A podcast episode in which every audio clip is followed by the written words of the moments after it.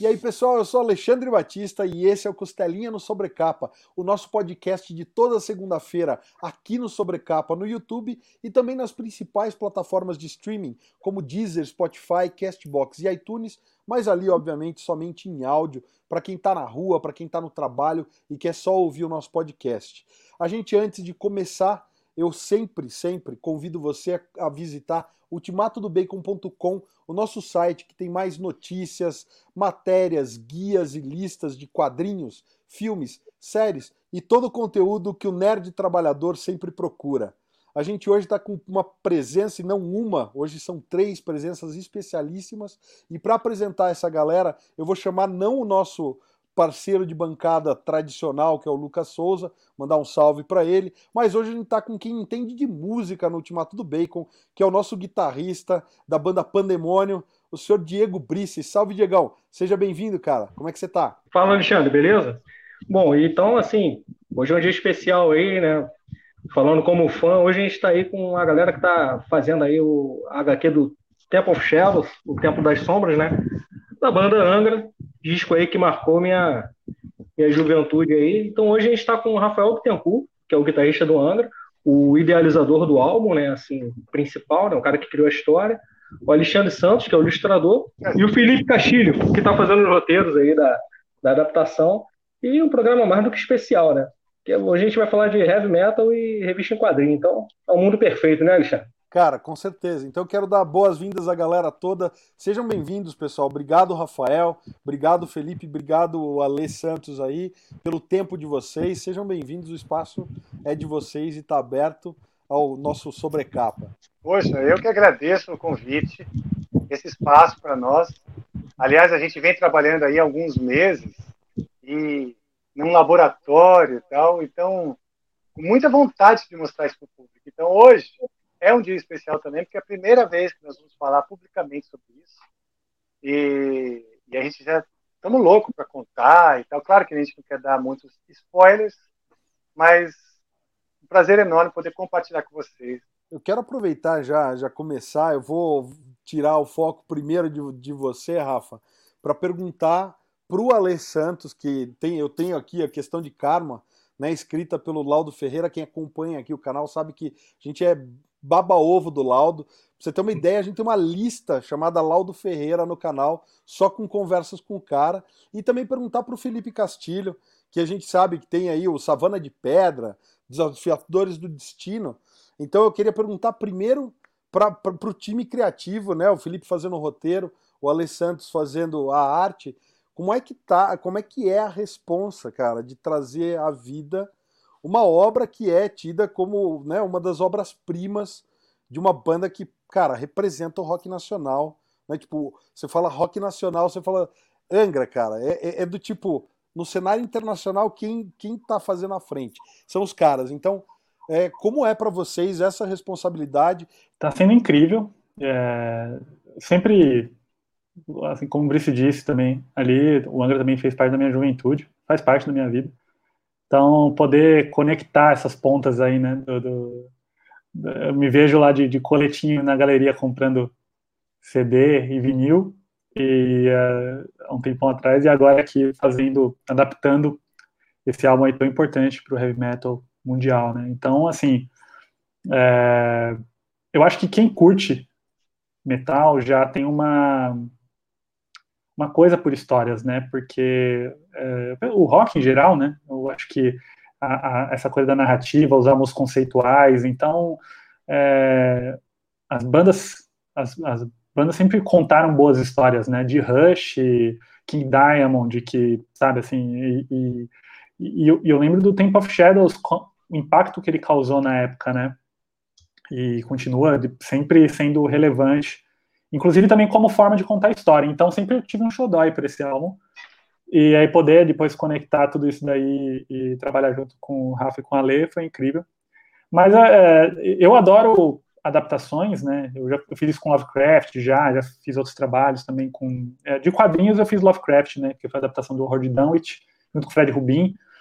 E adaptar é uma coisa que eu curto demais, porque eu não, eu não gosto daquela adaptação palavra por palavra, né? Eu, eu gosto de, de ter uma, uma licença ali para mostrar uma outra câmera, um outro ângulo, né? E de início, quando, né, quando o Rafa chamou aí para trocar uma ideia, para conversar sobre o Temple, é, eu falei, ah, o, tem uma história ali já, né? Então já sei o que, mas eu não imaginava é, poder contar essa história de outros ângulos, né? Como eu disse, com outras câmeras, outros pontos de vista.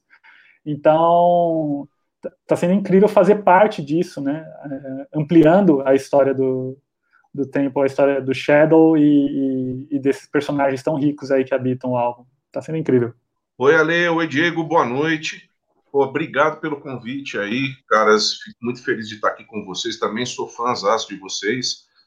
Uh, e o Laudo, como você é, falou, além de já ser sócio, o Laudo é tipo meu irmão mais velho, né, cara? Então, ele é um cara que já trampamos já muitos anos juntos já e a gente tá junto muito tempo.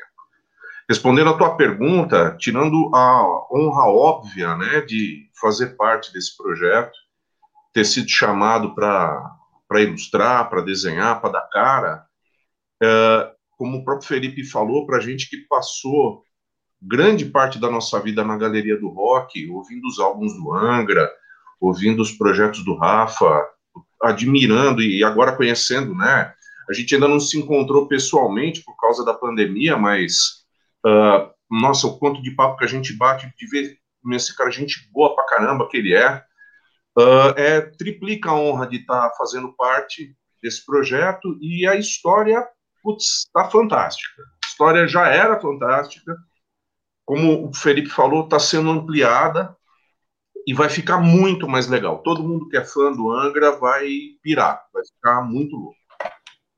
Bacana. Eu queria fazer uma pergunta também, eu queria falar até para o Rafael.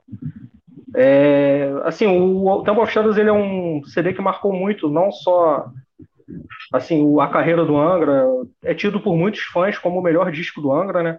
Mas ele também é um grande marco na, no metal melódico do mundo, assim. Ele frequentemente aparece em listas, assim, já faz, é, foi lançado em 2004, né? E assim, tantos anos depois é um disco muito lembrado. E eu queria saber como é para você, que idealizou assim a história central do Temple of Shadows, ver que até hoje o CD, o, álbum continua relevante e agora está sendo até adaptado, né, por uma graphic novel, né, uma HQ. Como é que é para você, assim, o idealizador da obra, ver que assim ele venceu aquela questão do tempo, né? Ele está aí relevante até hoje. Cara, é uma, um objetivo atingido, né? Um ideal atingido, porque desde o começo, quando eu comecei a estudar música e tudo mais, o que eu sempre quis foi impactar mesmo na vida das pessoas.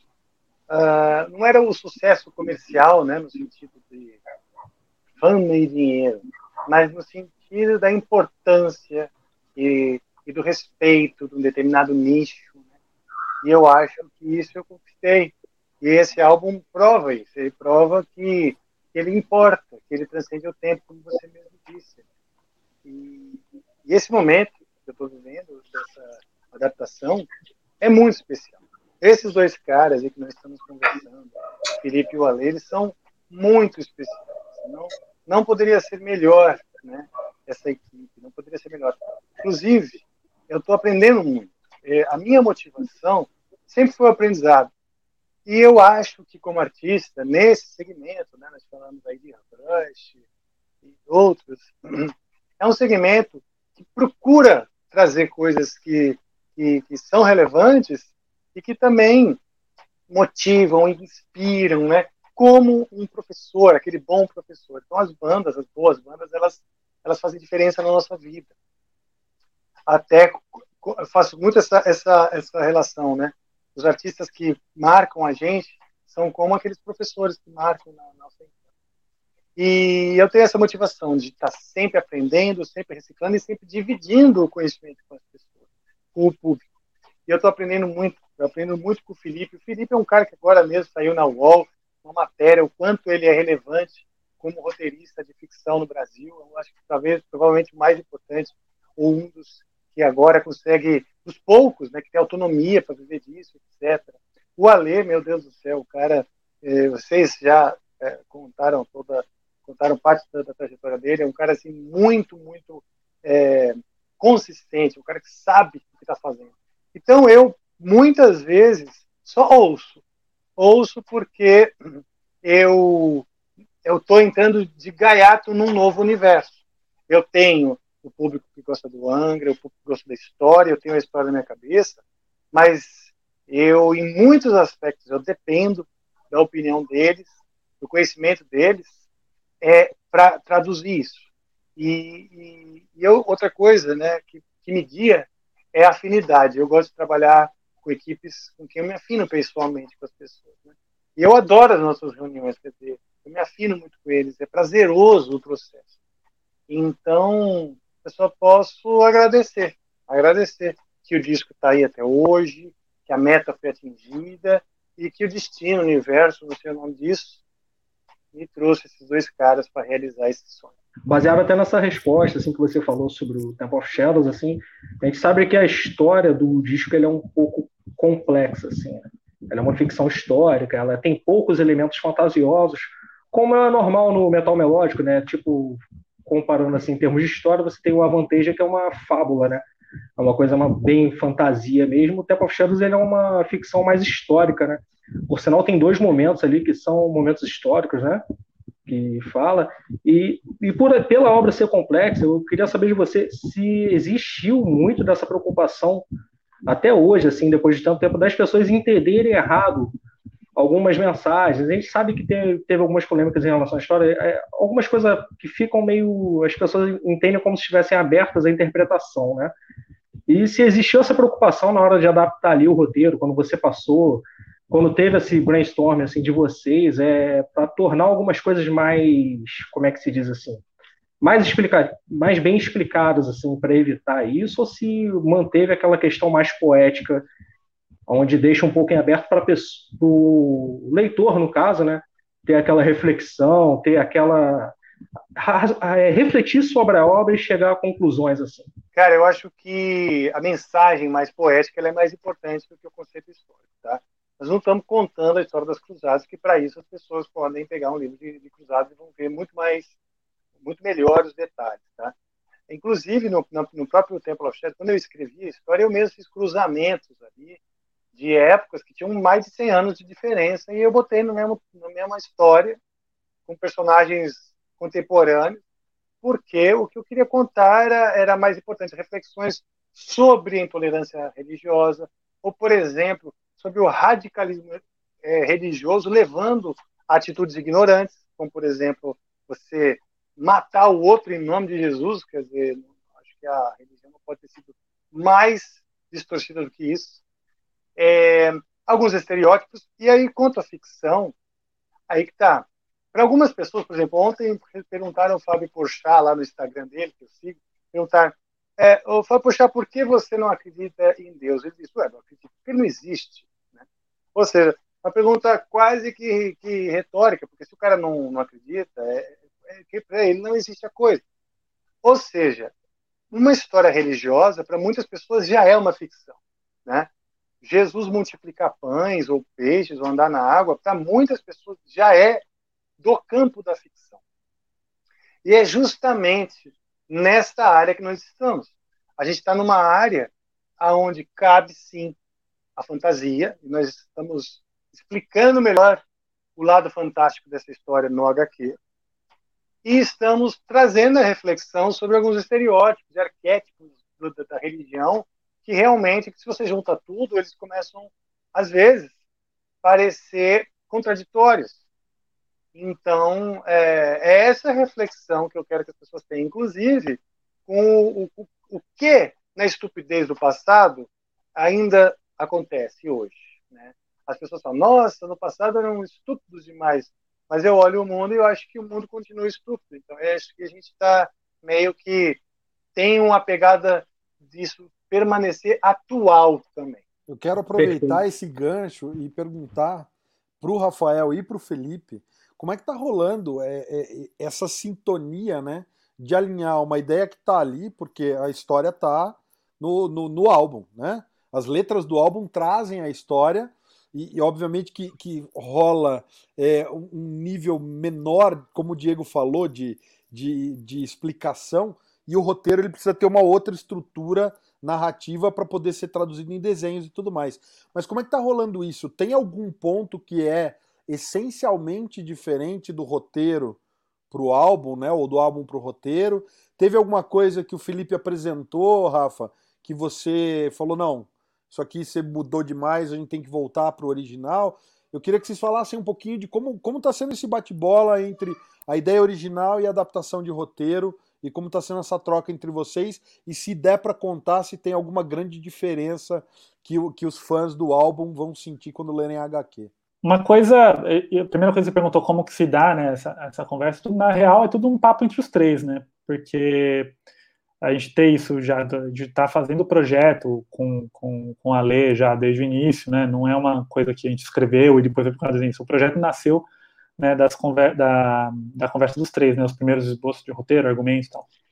É, mas uma eu, eu gosto de encontrar um fio narrativo ali, né? Porque o, o álbum é isso, né? Que, que, vocês estavam falando assim, ele é, ele é ele tá bem mais focando em, na, na, na mensagem e ele não é ele ele não, não tá em ordem cronológica, as músicas, né, não, não segue tudo, o que é uma coisa que eu gosto demais, né, assim. Mas no, no roteiro, a gente precisa encontrar um fio narrativo no meio disso, né, então a gente, a gente brincou com peças, né, a gente tá, nas nossas conversas a gente vai muito, pega daqui, joga dali, o álbum se tornou guia, um guia para mim, né, é, de, de assim, o que eu tenho que contar e o que daqui funciona melhor numa narrativa sequencial, né? Tem coisas que às vezes é melhor você deixar mesmo pensando, deixar imaginando. Inclusive, eu sou o cara que adora não explicar coisas. Você tem que pedir para mim, assim, cara, explica melhor aqui, porque senão eu não vou explicar. Eu adoro aquela coisa de deixar no ar, deixar gancho. Eu amo essas coisas. Então, é, mas o, o, que é importante a gente está tá trazendo à frente, né? É, e uma coisa que eu, que eu tô curtindo é isso que eu falei de, de encontrar esse fio narrativo permeando as músicas e a vida do Shadow. Porque uma coisa incrível do, do álbum é o seguinte, ele me lembra muito a forma com que a gente enxerga a nossa própria vida, né?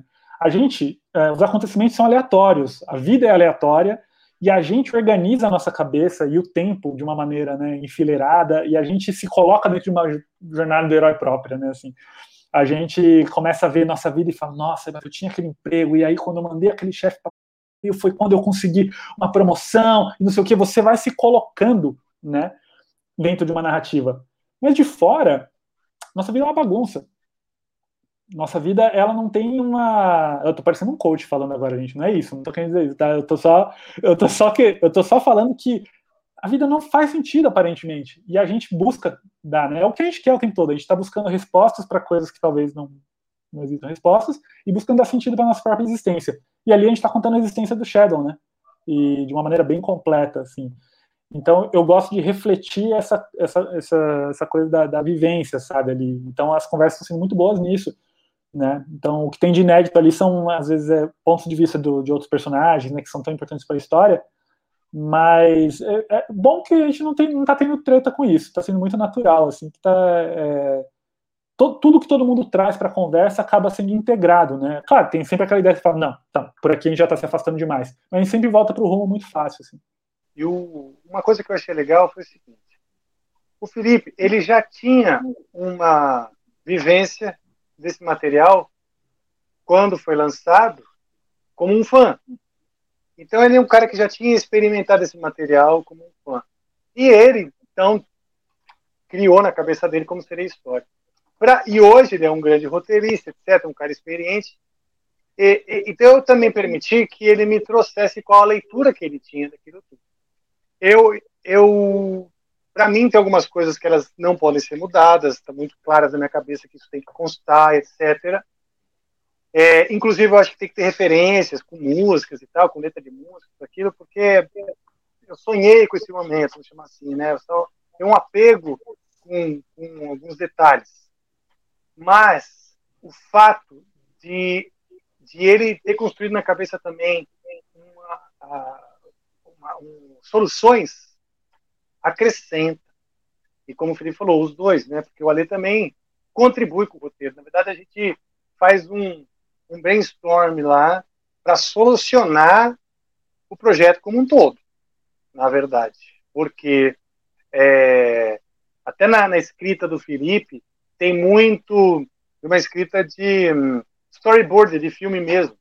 né, com ângulos, com detalhes sobre como que é o sol naquele momento, como que é o, o, foco do, do, desenho, né? Eu sinto muito essa, essa noção de um roteiro de filme, quando você está conseguindo imaginar a cena dentro do roteiro. Então a gente vai meio que, que, que trabalhando isso junto. É, eu queria saber como é que está sendo, como é que foi feita essa criação da arte, como é que é feito o trabalho de pesquisa. Eu estou muito curioso para ver o resultado, né? E assim, eu queria saber como é que está sendo esse processo como um todo. Complementando só uma coisinha que o Rafa e o Felipe falaram aqui, eu acho que além da gente ser fã da banda, ser fã do álbum, nós três somos grandes fãs do projeto, desse projeto da HQ. Então, acho que foi meio endêmica a maneira como a gente entrou, porque nós já entramos com aquela coisa sem antes conversar Uh, mas nós já entramos com aquela coisa assim: vamos fazer isso acontecer e vamos fazer isso ser um projeto maravilhoso, de todas as partes. Então, independente do que a gente converse, independente do que do, do ponto da história que a gente esteja conversando, o objetivo sempre é fazer o melhor produto final. Assim, eu não gosto de falar produto, mas uh, é, é a melhor HQ é o melhor roteiro, a melhor história, a melhor arte é, e o melhor final de tudo, que é para o fã, que é para o leitor. Partindo disso, quando me chamaram para fazer parte do projeto, uh, a primeira coisa que eu fiz foi meio que tentar definir, tanto com o Felipe quanto com o Rafa, o estilo de arte que a gente ia usar. Porque, pelo meu tempo, eu venho da publicidade, eu venho do ensino de arte também, que é o meu background, uh, eu tenho uma facilidade muito grande de mudar o estilo. Então, eu, eu fui testando alguns approaches e a gente foi discutindo, foi debatendo, foi criando um filtro, foi criando um funil até chegar nas artes que a gente está trabalhando hoje. E eu acho que está funcionando muito bem, vai se prestar muito bem a história. Aí, indo além disso, o óbvio, né, que é a parte de pesquisa histórica, que eu gosto pra caramba, eu acho muito legal, porque daí é um universo uh, que, eu, que eu tenho que encontrar uma coesão, eu tenho que encontrar uma, uma, uma legibilidade para ele visual. Uh, e tem muita gente me ajudando, muita gente, muito ex-aluno, muita gente que está aí pelo mundo. Então, tem alunos que, ex-alunos que moram em Jerusalém, que moram em Israel, então essa galera toda tá me enviando foto, tá me enviando imagens. Eu tenho um amicíssimo meu que é professor de História da Arte, o Giovanni, um grande abraço para ele, que está ajudando, fazendo uma pesquisa histórica, mandando material para nós. Então, a gente está usando muita gravura histórica, está usando as gravuras de Gustave Doré, que é o mesmo ilustrador que fez a Divina Comédia, né? Uh, então, tudo isso está virando material de apoio para a gente chegar na história nesse, nesse final aí. Para minha próxima pergunta, eu quero aproveitar toda essa, todo esse papo que a gente está tendo até agora, porque para quem está de fora né, de, um, de um determinado meio, né, a gente está falando de música e a gente está transcendendo uma mídia. Né? A gente está saindo da, da música e indo para quadrinho. E, e não é todo mundo que consegue fazer isso. Não adianta você pegar uma, uma banda que está iniciando e falar, ah, os caras vão fazer a banda e um filme e um quadrinho e tal. Então, para você poder, na minha opinião, transcender as mídias, você precisa ter um certo estofo. O Angra esse ano está completando 30 anos de estrada. Para essa minha próxima pergunta, eu deveria falar que eles são metaleiros e fazem um som pesado. É, por força da natureza, todo paulistano é um pouco metaleiro. As bandas que marcaram nos anos 80, elas estão voltando. E isso puxa o assunto heavy metal e puxa também as bandas novas, né? E eu deveria talvez perguntar qual é o calçado que você está usando, Rafael? Uau, eu gostei com aquele tênis ali, olha que beleza. Mostra ali. Edmar, cadê o Edmar? Tá ali, tá ali. Edmar, vem, vem pra cá, em vez de ficar olhando a menina bonita. Vem pra cá, mostra aquele tênis ali, ó. Ali. Olha que beleza, hein? É flash. É Transformer? Não. Tinha luzinha, acabou a bateria já. Acabou a bateria? Mas é acabou. é incrível isso. O pé fica a que altura do chão, mais ou menos? 10 centímetros. É, por aí.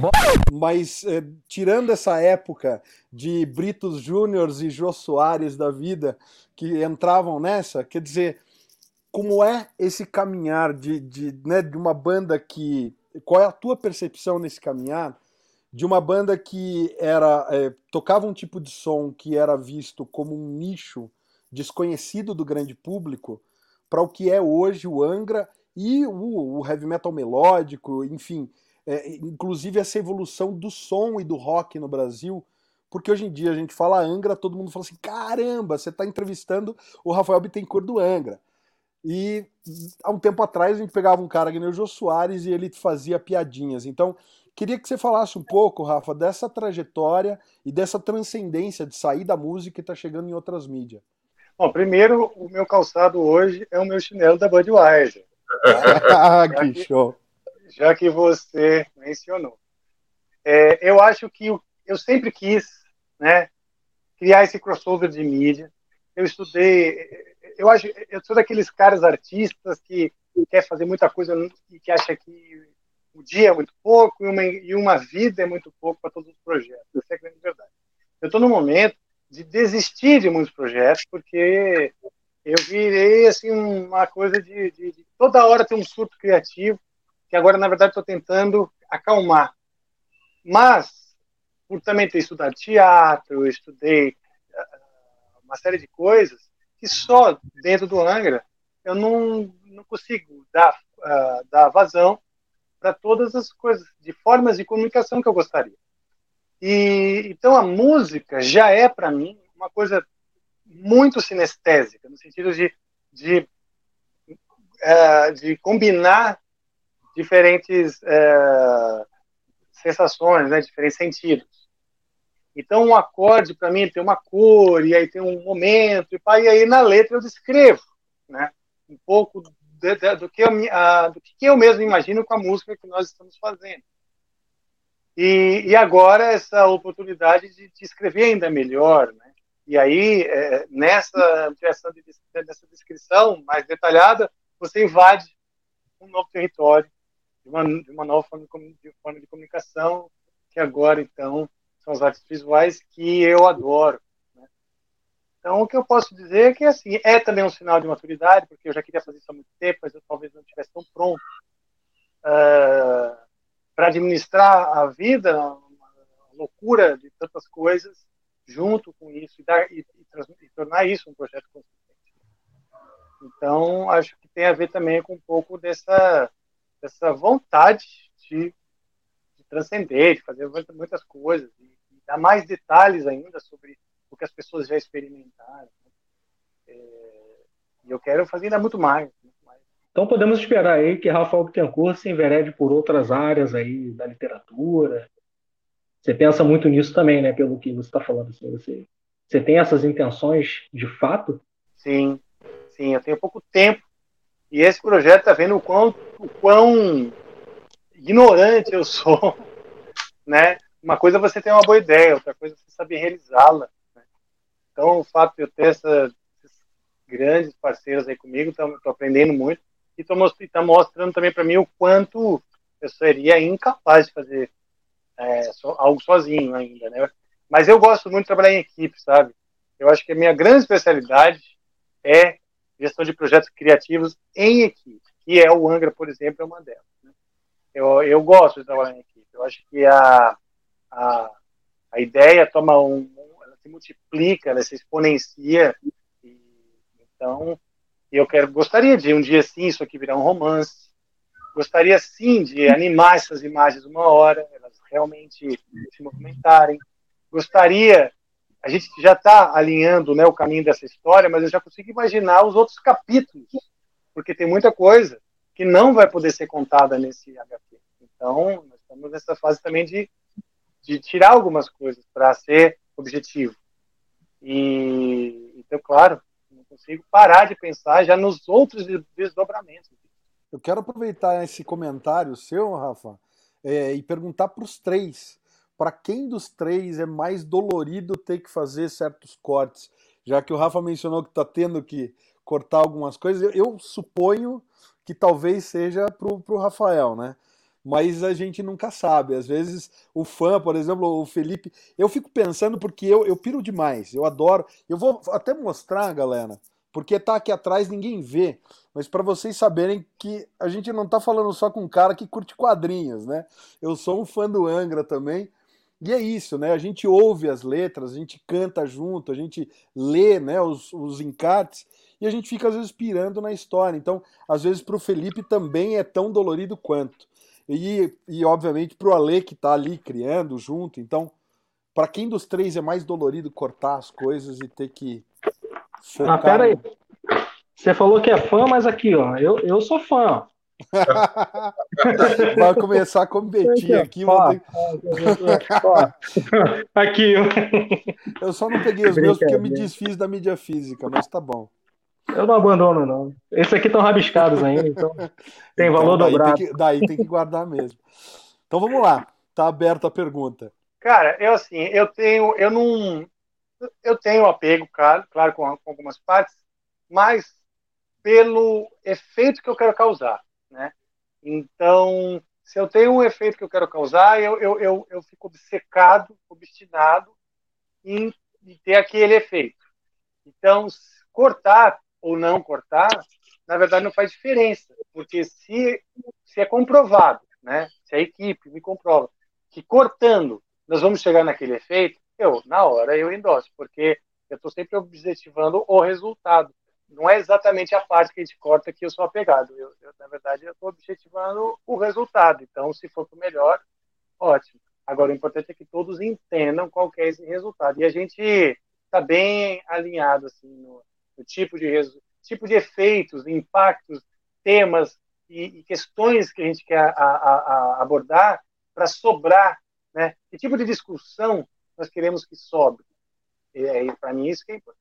Então você está fazendo também o papel de editor do material, né, Rafael? A gente mistura funções aqui, né? A, a, na verdade, os editores deram carta branca para nós três uh, criarmos isso. Então, de, onde, de quem surgiu a ideia de fato de fazer a adaptação para o HQ? Já, já tinha essa ideia, desde que soltou, quando lançamos o Temple of Shadows, eu já tinha essa ideia corri atrás, fui atrás de editoras, conversar com a Devi, fui conversar com a Panini, fui conversar com um monte de editora e foi complicado, assim, de, de, de realmente ter engajamento. Eles não sabiam, acho que na época, isso fazem 15 anos, né? eles não sabiam o que, que importava, né, o Angry, aquele álbum no mercado, sei lá, né? E, e eu também não conhecia pessoas que pudessem me ajudar, né? Uma equipe, assim, se eu tivesse já o Felipe e o Ale na época, eu falava, bora fazer, né? mas eu não conhecia. É, e aí a coisa foi se eu fui botando na gaveta, fiz vários outros álbuns. Esses outros álbuns eu também gostaria, quero, né, fazer um virar um HQ. E isso passou a ser uma ideia fixa, ou seja, eu, na verdade eu quero criar uma coleção de HQs. Eu quero começar a me comunicar com as pessoas através do HQ, do texto e da imagem. Né? Eu não sei se vocês podem adiantar, mas será que finalmente teremos um nome pro Shadowhunter ou vai continuar esse mistério aí? Porque ele não tem um nome propriamente dito na, no álbum, né? Fala como uma figura, assim. Pois é. é. Nós estamos discutindo isso. Mas por mim ele permanece sem nome mesmo. Dois votos. Eu também. Por mim ele não tem nome. uma outra coisa. Será que a gente consegue ver alguma coisa da arte? Como é que tá aí? A gente consegue ter um spoilerzinho? Um spoiler, vamos, vamos dar um previewzinho da arte aqui. Nós, nós conversamos. Eu acho que. É, deixa eu só fazer um, uma mençãozinha. Eu acho que a gente tem também que agradecer muito o pessoal da Estética Torta, que é a editora que tá, reuniu todo mundo e está apostando aí é, quem vai publicar o álbum. E é uma, uma editora que está na ponta aí de publicações diferenciadas aí para fã de rock, para fã de metal. Eu sei disso porque eu faço muita capa para eles e, uh, inclusive, o, o quadrinho do Slayer, que a própria Estética lançou, é eu que fiz toda a parte da diagramação da tradução, né? Uh, então, isso para mim também foi uma coisa muito legal, porque, tipo, nós pegamos um quadrinho da Dark Horse e nós tivemos a oportunidade de ver como a coisa tá montada. Então, a, a qualidade do, do, do, do, nosso álbum, do Templo das Sombras, já está assegurada a partir daí, né? E vamos, vamos mostrar aí. Deixa eu dar um share aqui. Então, deixa eu mostrar para vocês aqui um trechinho da arte. Então, nós temos Shadow aqui, ainda com seu uniforme completo, né? De templário com seu capacete. E aí a gente pode ir reduzindo um pouquinho. E mais um pouquinho. E mais um pouquinho.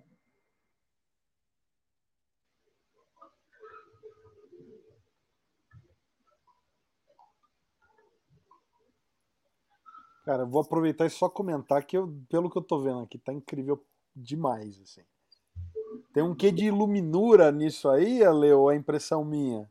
Meu, tem, tem, tem de tudo. Quer dizer, eu, eu gosto muito de história da arte. É, é, eu acho que tem, tem muita coisa de, é, é de arte sacra, tem muita coisa de arte renascentista. O, o Felipe ele fez um elogio para mim quando ele viu essa página, cara, que para mim foi uma alegria, que ele falou, nossa, acabou o teto da Capela Sistina, né? E óbvio que eu nem quero me comparar a Michelangelo, pelo amor de Deus, mas eu acho que esse o trabalho para ilustrar essa página foi mais ou menos o mesmo. Michelangelo uh... não fazia quadrinho, chupa Michelangelo. É isso aí, cara. Ótimo, muito bom. É isso aí. Que é isso. E então a gente está brincando, colocando muita referência, vai ter easter egg aqui, não só nessa página, mas vai ter easter egg pela história inteira. Então, nós convidamos os fãs a, tendo a, a, a graphic novel nas mãos, a encontrar os easter eggs que nós vamos colocar. Porque isso são coisas assim que não são só é, é, é, da minha cabeça. A gente está discutindo o posicionamento desses easter eggs, dessas referências à, à, à, obra do Rafa, e dentro do, da graphic novel. Então vai ter muita coisa para ser encontrada. Né? E aqui a página completa. E ter, vamos ter muito mais. Óbvio que vocês estão vendo aí uma, uma página solta mas esse é o padrão de qualidade que a gente está trabalhando dentro da, da história. Né? Então é isso que eu falei. Quem conhece o meu trabalho já viu os tipos de ilustração que eu faço, então está bem diferente do que vocês viram no questão de Karma, que além de ser preto e branco é muito mais expressionista, né? muito mais autoral. Uh, aqui já é bem mais realista, e eu estou buscando trazer tanto a questão da pesquisa histórica, então a gente tem a parte de vestuário, a gente tem a parte de armamento, uh, desde como os cavalos eram selados, preparados, como as armas eram feitas, tamanho, proporção, uh, e a, o próprio biótipo né, das pessoas. É, tudo isso tem que estar tá de certa maneira, com uma correção histórica, né? Senão vai virar uma paródia, né? E não é o que a gente quer. Tá, chega. Já, vocês já viram demais. Excelente. Cara, tá incrível, tá incrível. Caras, muito obrigado. E muito obrigado a todos vocês. E muito obrigado ao Rafa, ao Felipe, que estão me deixando jogar todo o meu transtorno obsessivo compulsivo por detalhes nessa história. E está sendo divertidíssimo fazer. Está sendo muito legal de fazer. Eu acho que, como o Rafa falou, assim, a gente não, não dói cortar, porque a gente sempre está buscando o que é melhor para a graphic novel.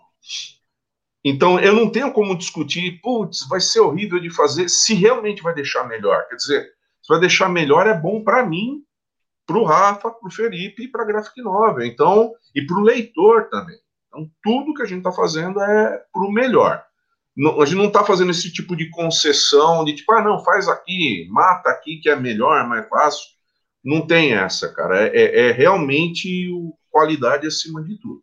Eu quero só comentar que assim, a gente está vendo pela primeira vez agora aqui, né, pela internet e tal, mas de cara, olhando essa página, me dá muito uma sensação de que, porque óbvio, você vê naquela no, no grafismo ali do sangue e tal, que é uma HQ, mas tem elementos ali na página que te remetem imediatamente, ou pelo menos a mim, me remete imediatamente à literatura da época que a gente vê. Eu também estudei história da arte, eu sou apaixonado por história da arte, e você vê justamente as iluminuras e as, e as tapeçarias que faziam né, naquela época do, do, do ano 1000 ali, é, ele tem muito essa, pelo menos a página que eu vi, tem muito essa sensação de que você está vendo alguma coisa da época, mas ao mesmo tempo em contraste com um traço que tem uma dinâmica muito legal. Então eu tô de verdade, vocês deixaram a minha ansiedade assim só um pouquinho maior, porque eu fiquei só um pouquinho mais.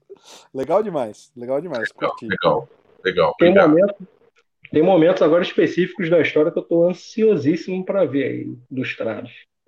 Tô... Vamos ver como é que vai ser isso, né? Por exemplo, Voltando... por exemplo, fala um momento que você quer ver ilustrado, Diego. Alerta de spoiler. Mais próximo do final, que você tem a parte da redenção, no caso, né? Então, assim, eu quero ver como é que vai ficar caracterizado aquilo, porque na minha cabeça eu tinha uma visão meio. Não sei se a palavra que eu vou usar é a correta, mas eu tinha uma, uma visão meio messiânica do momento, né? Eu não sei como é que vai ser isso representado ali na HQ, né? Então eu tô bem curioso. Ok, muito legal. É, eu, tenho, eu tenho um pouco da, do que eu, eu posso dar uma prévia do que eu vou fazer nessa parte, que eu vou tomar vários tipos de cogumelo para poder escrever isso, poder, porque ela vai ser um pouco não linear. Tem muita coisa da história, né, do, do disco, assim, que ela é bem onírica, né? Ela é bem assim, eu, eu não sei, fatalmente vocês conhecem muito do Neil Gaiman, né, essa parte do Sandman. Então, assim, tem muita coisa da história, assim, que eu, na época, assim, quando, lá em 2004, né, eu ficava, muitas coisas assim, eu ficava imaginando, cara, isso era uma coisa, assim, que um Gaiman da vida ia trabalhar enlouquecidamente, porque tem muita dessas coisas, assim, que você não, às vezes você tem dificuldade em separar o que está acontecendo na mente dele ali, naquele questionamento dele, assim, né, que não é um bem um questionamento da fé, né? Uma, é um questionamento de crença em líderes, né? Pelo menos eu interpretava dessa forma na época. Não sei se o Rafael, na época que compôs o álbum, pensou um pouco dessa forma. Aconteceu Mas de eu... fato, ele sonhou, como é que é, né? É. O fato é que a experiência religiosa, né, para aquele que, aqueles que têm fé, né, eles, eles já têm essa, essa expansão, né, como se fosse uma área expandida da criatividade.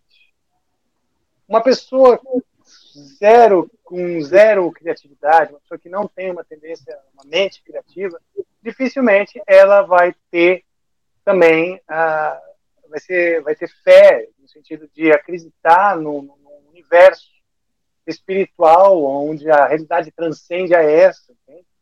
Então, para mim, né, para mim, a, a verdade é que a fé e a criatividade é, não tem um limite muito, muito delimitado. Na verdade, a gente são áreas da cognição, né? Eu acho, eu, eu acredito nas, que as quatro grandes áreas da cognição é a lógica, a filosofia, a criatividade, a criatividade e a fé. E a criatividade, tanto ela quanto a fé, a fé é aquela parte da criatividade que a gente consegue sonhar junto, né? a gente vivencia junto, a gente acredita junto. Então, uh, se, se você acredita sozinho, é uma loucura, uma imaginação tua. Mas quando a gente tem, engaja várias pessoas para acreditar numa realidade que não é a pragmática, de maneira coletiva, aquilo passa já ser fé, teoricamente. E, então, isso é uma coisa que eu, que eu já acredito e eu mostrei nessa história. E, e, e venho escrevendo dessa maneira também, né? Há muito tempo, porque eu acho que o, a escrita do Angra né, tem, tem, tem um, um, realismo fantástico, sempre do lado da, da, da, da, espiritualidade. O heavy metal ele tem essa coisa do, do, do da, da, fantasia, né, dos guerreiros e tal.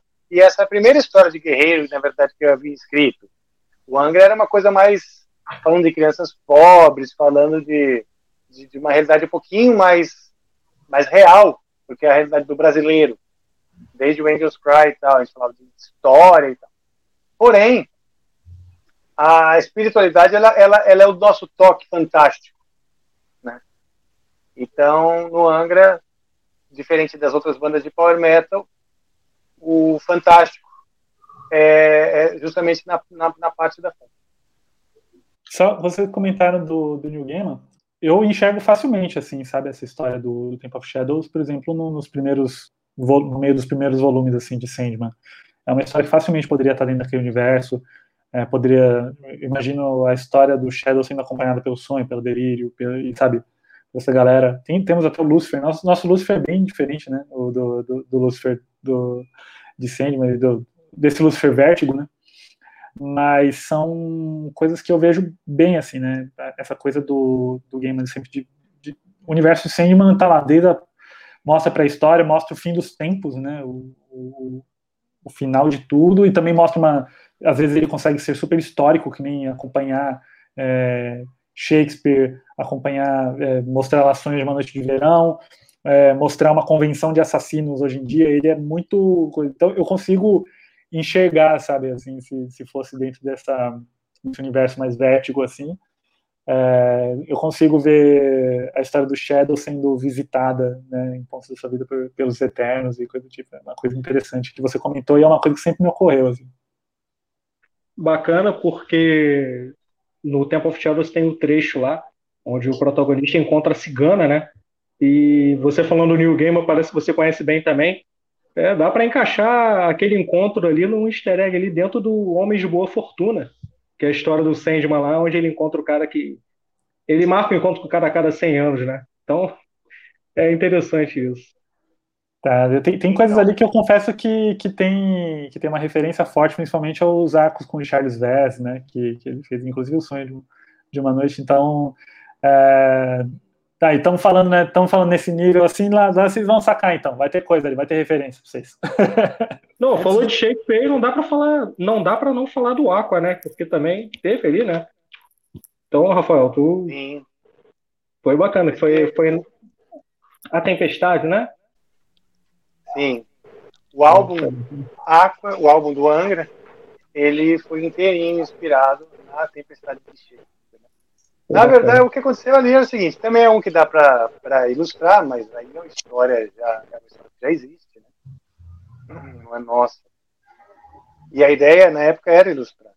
É que assim, todos queriam escrever, né? Não, porque só você escreve, só você escreve. Não, eu escrevo, mas eu quero dar uma coerência. Então, se vocês querem escrever também, vamos pegar um álbum, uma coisa que já é de sucesso, e aí cada um escreve uma música inspirada naquilo. Foi mais para dar esse norte, né? Porque se cada um escreve, às vezes, porque como é um álbum, gente, nosso processo musical já é tão eclético e tão cheio de, de colagens e tal, vamos aí, que é difícil dar sentido estético, né? Eu também estudei história da arte, estudei estética e, e e para mim, então, cara, a parte conceitual é muito importante. Né? E para eu gostar, né, para eu ter orgulho do negócio e para eu curtir quando é um filme, quando é um livro. Né? Uh, então, nesse caso, foi, foi uma maneira de amarrar. Então, cada um escreveu sobre um personagem, beleza, você escreve, todos escrevem, uma coisa bem democrática, mas tem um cara amarrando a história, que não é o Rafael Bittencourt, mas é o William Shakespeare. Então, e aí deu certo, porque foi legal e cada um escolheu um personagem, escolheu um momento da tempestade, com sua visão, com seu olhar, né? E, e foi legal. O que eu mais gostei foi que ninguém escolheu o Caliban. E eu queria o Caliban. Né?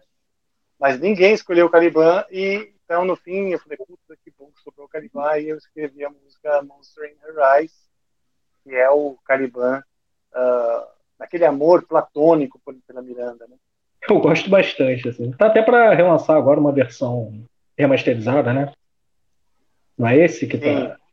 Sim, exato. Estamos...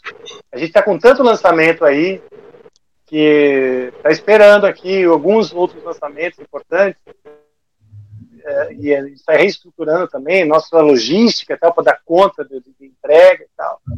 Mas em breve o Aqua remasterizado vai estar tanto na versão física quanto versão digital. Muito bom. Eu quero aproveitar só antes da gente passar para a pergunta final, a gente está com o tempo já estourando aqui. É, vocês estão vendo que está aqui questão de karma. É, o, o, o Alessandro acabou de mostrar a página, né?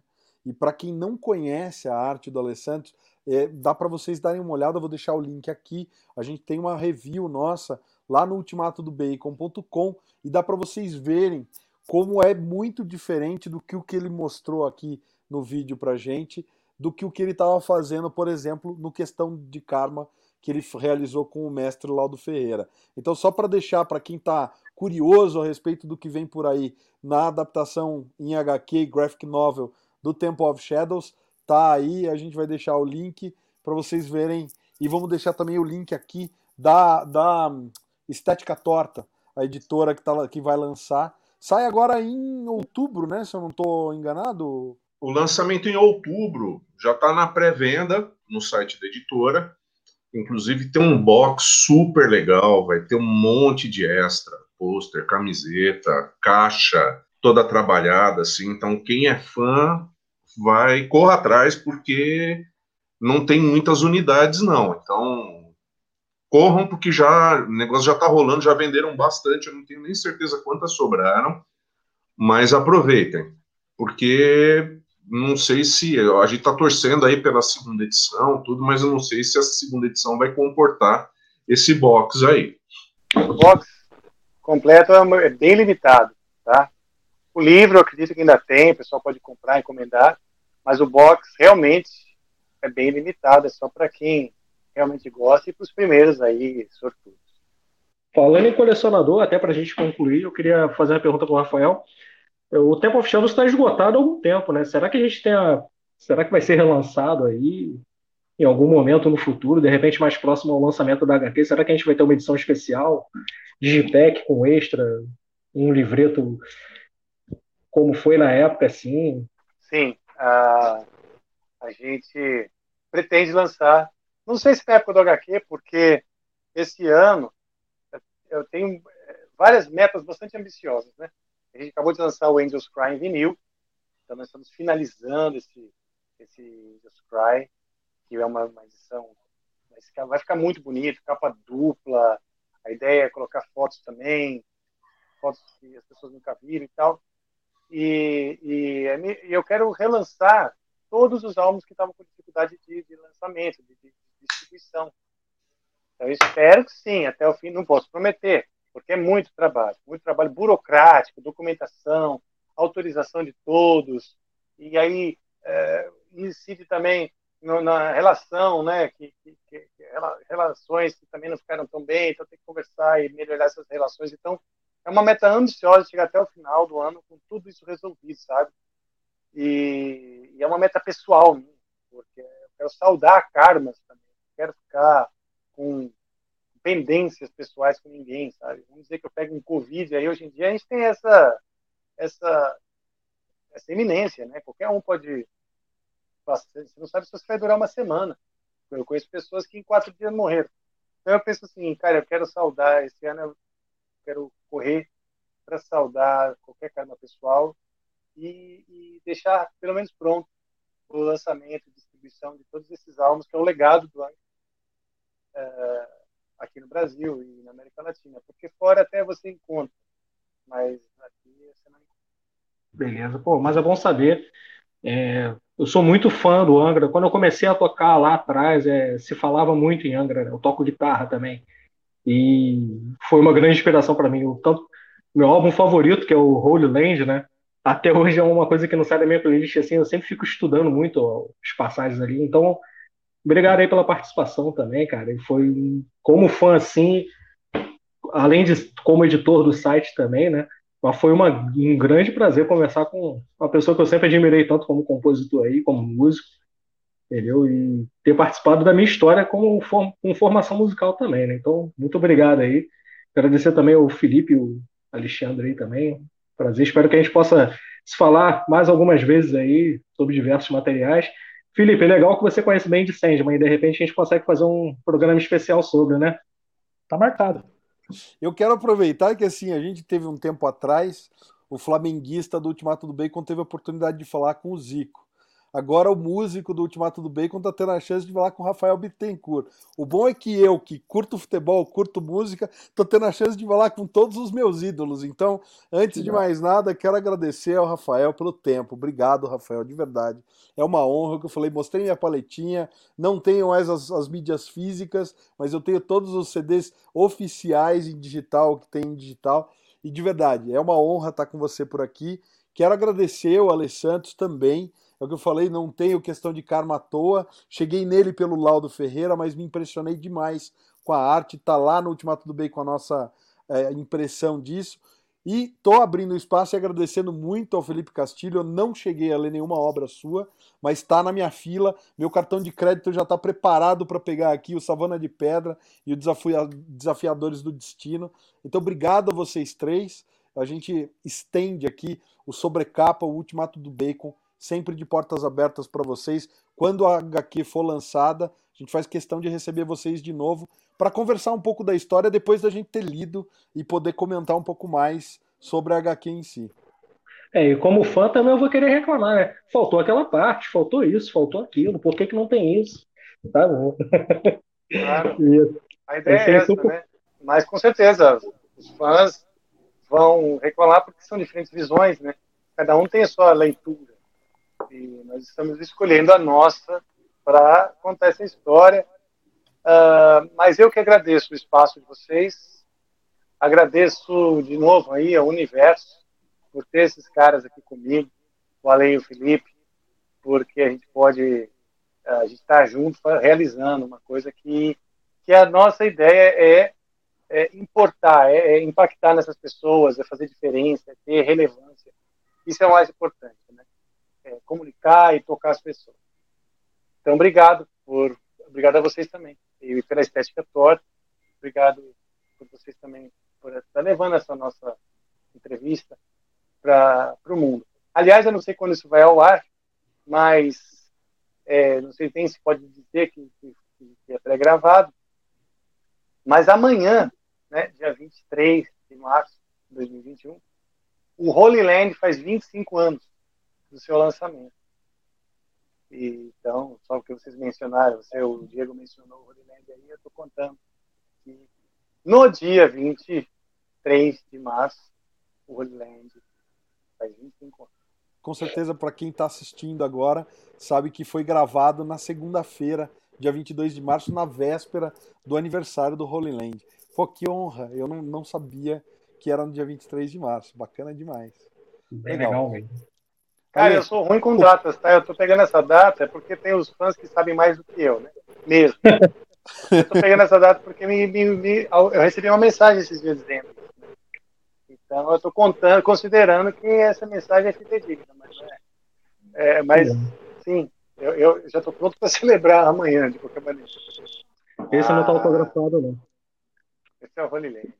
E esse, esse é o que eu gostaria de, de, de botar em HQ. Eu faria um HQ sobre uma das músicas.